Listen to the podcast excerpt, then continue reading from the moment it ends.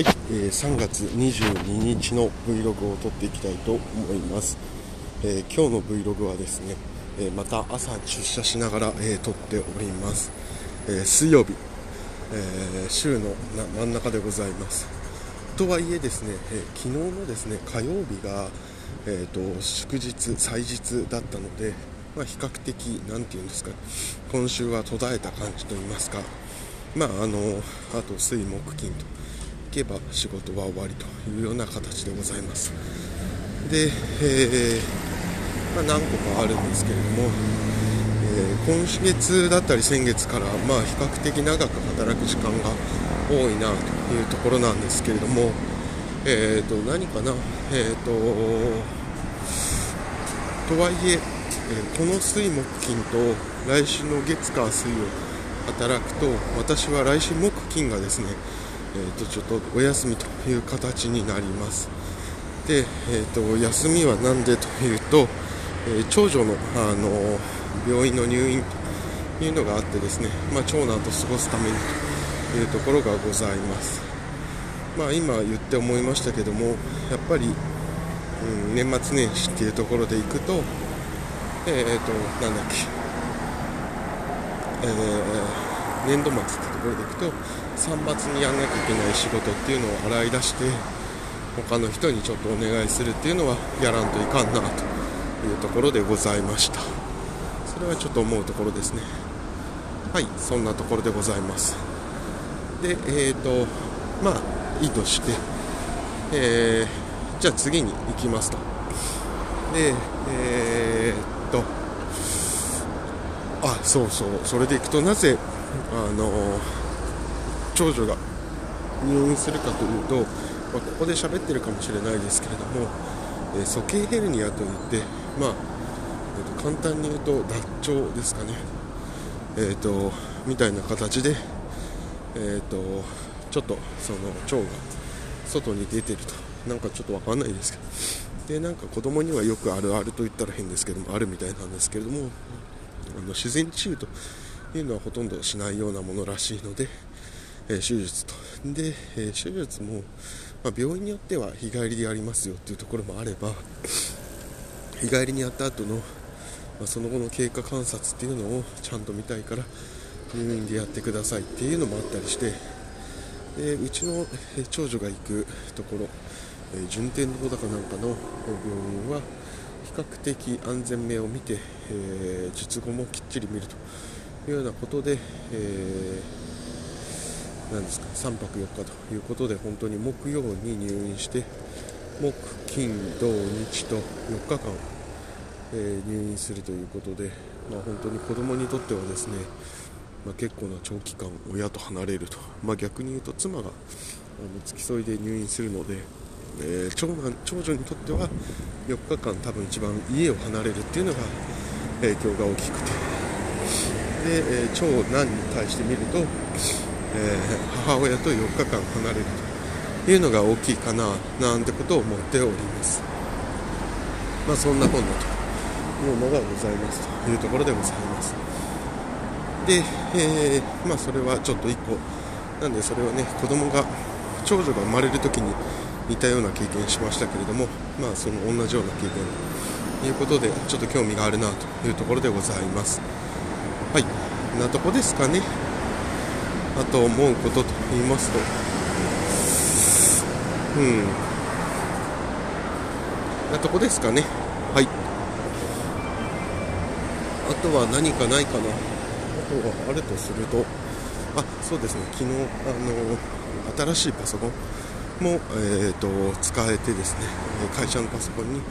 接続無事接続もできましたし、えーと HDMI とその青色の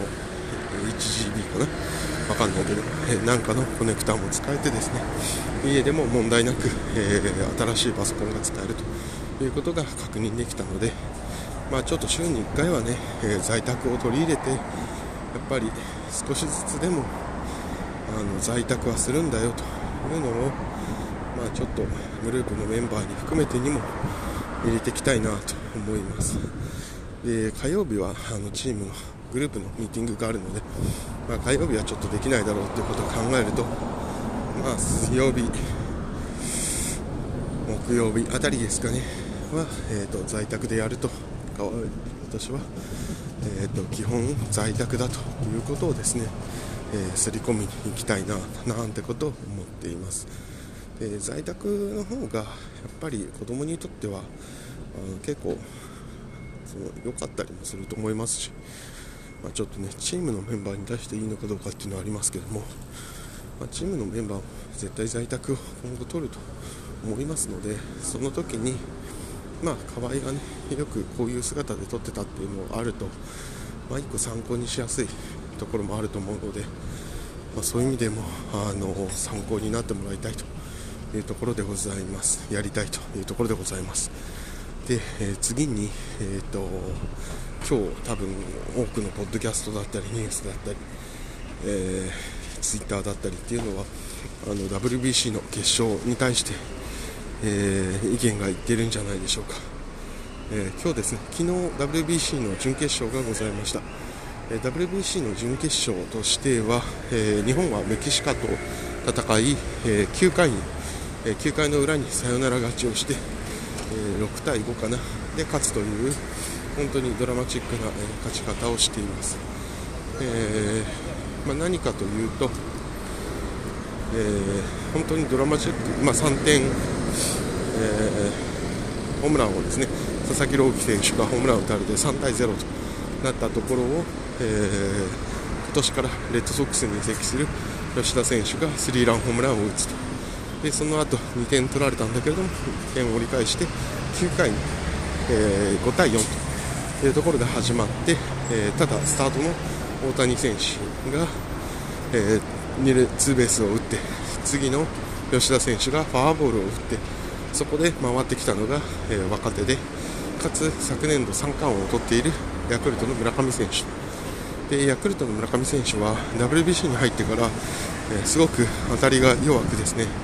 当日もいい、私ちょっと見てないですけど、いいチャンスのところで、えー、答えれてなくてですね、まあ、おいおいと、村上間近と、頑張れ村上と、起きてくれということをみんな言っていた。まあ、なんで、形とすると、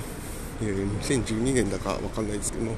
の時のですねイチロー選手に非常に似てたんだと思います、イチローが全然ヒットを打たない中でも、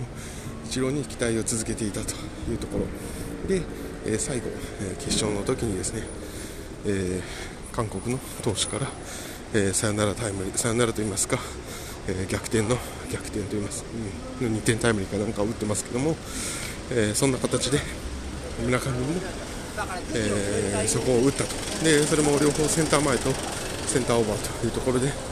まあ、本当に似たような光景だったというところが本当にあのなていうのかな、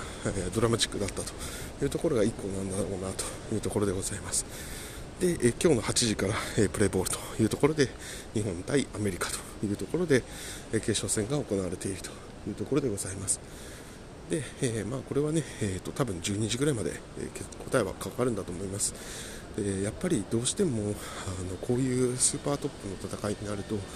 えーと、やっぱり打撃戦になることが多いです。えー、なぜかと言いますと、えまず1つには、え投手が3月のこの時期だとまだ、え完了してなくて4月頃に、え完了すると,、えー、調整が終わりだすというところで調整がまだ終わってない時期というところが1点。でもう1点は、えー、普通のチームだと弱い選手強い選手がいての9人なんですけれども、えー、もうこのこういうトップのチームになりますと全員が強い選手になりますので、まあ、息つく暇がないというところで、まあ、非常に、えー、厳しいというところで、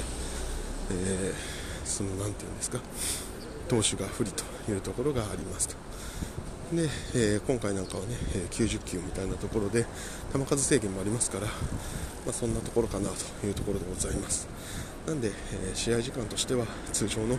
3時間よりは少し伸びて4時間ぐらいになるんじゃないかな、まあ、8時が、えー、プレーボールですから、まあ、12時ぐらい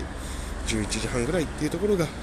ところなんじゃないかな。というふうに考えているところでございます。はいそんなところが、え今日私が